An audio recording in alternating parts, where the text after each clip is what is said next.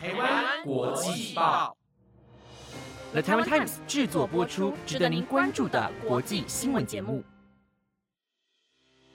欢迎收听台湾国际报，我是崇威，马上带您关心今天十月二十三号的国际新闻重点。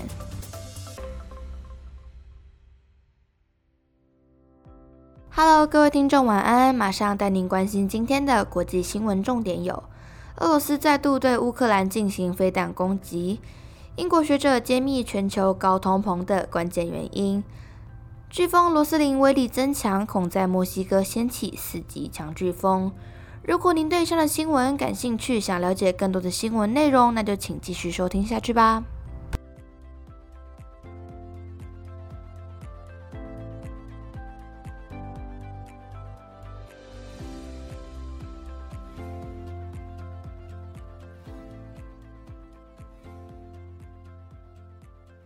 第一则新闻带您关心乌俄战争。昨日，俄罗斯又对乌克兰境内发射大规模飞弹。俄罗斯空军司令部向媒体指出，俄国于二十二号早晨发射三十多枚飞弹。值得庆幸的是，有将近十八枚被乌克兰军队拦截击落。这次的大规模飞弹攻击让乌克兰西部的电力基础设备遭到严重的破坏。乌克兰国家能源公司表示。很明显，俄国今日的目标是针对乌国的电力系统进行攻击。但事实上，乌国已经有十个州处于限电的状态，因此被认为是很不必要的攻击。而今早，乌国政府也向民众发出空袭警报，让民众有时间进行避难。但没过多久，乌国境内又有警报声响，让乌国人民一整天时时刻刻处于警戒当中。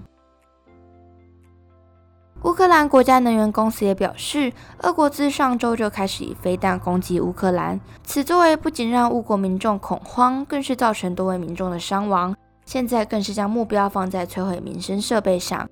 这次的飞弹攻击规模已远远超越以往的飞弹攻击。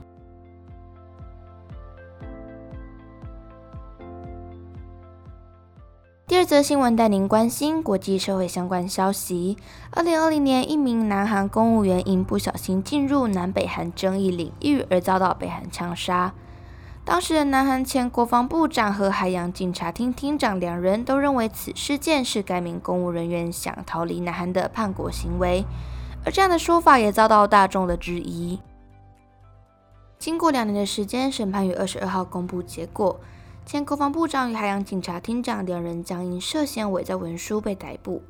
当时知道那名公务员飘到外海后，相关部门根本没有进行救援，而是采放任行为。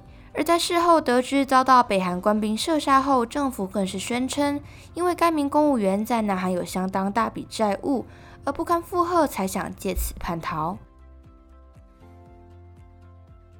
而当时，南韩前国防部长还下令要将所有相关资料统统删除。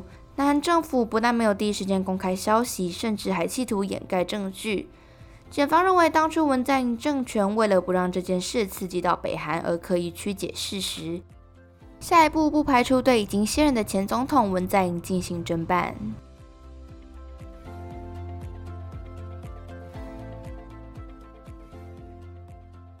下一则新闻带您将焦点放到全球经济状况。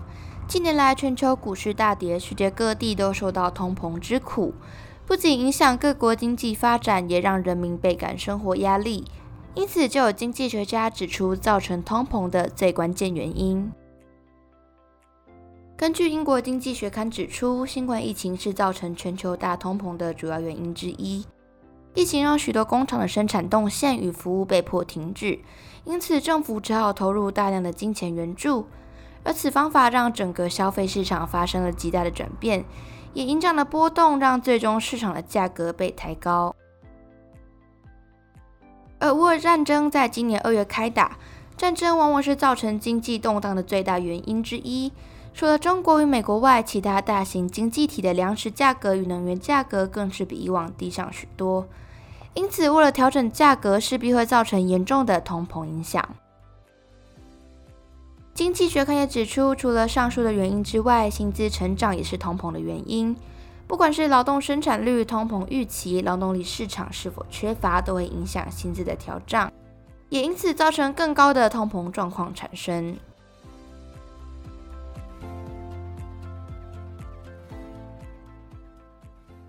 下一则新闻带您关心令人震惊的消息：知名能量饮料红牛的创办人马特西茨因长期生病，在二十二号深夜于家中辞世，享年七十八岁。红牛总公司位于萨尔斯堡郊区，并于一九八七年开始贩售能量饮料，深受大众喜爱，因此销售业绩一直都不错。另外，公司有贩售可乐和通灵水等等的软性饮料。于二零二零年，红牛公司年营收更是达到了六十三亿欧元。马特西茨对于他的私生活及公司的消息总是保持一种神秘感，因此员工也会称他为“雪人”。而这次他与世长辞的消息也让许多员工悲伤不已。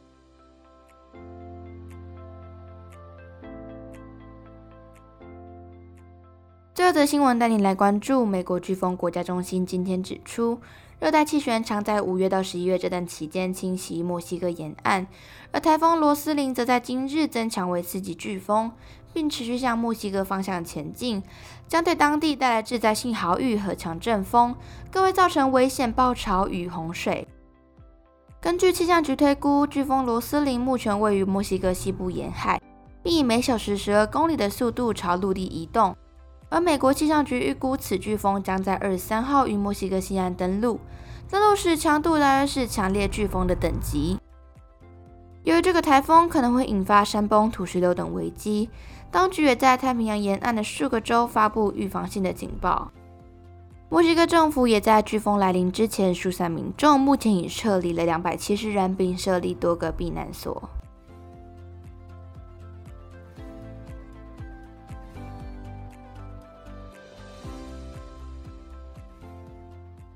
以上就是今天的台湾国际报新闻内容，由了台湾 Times 制作播出，希望你们会喜欢。如果任何意见，都欢迎留言给我哦。感谢你的收听，晚安，拜拜。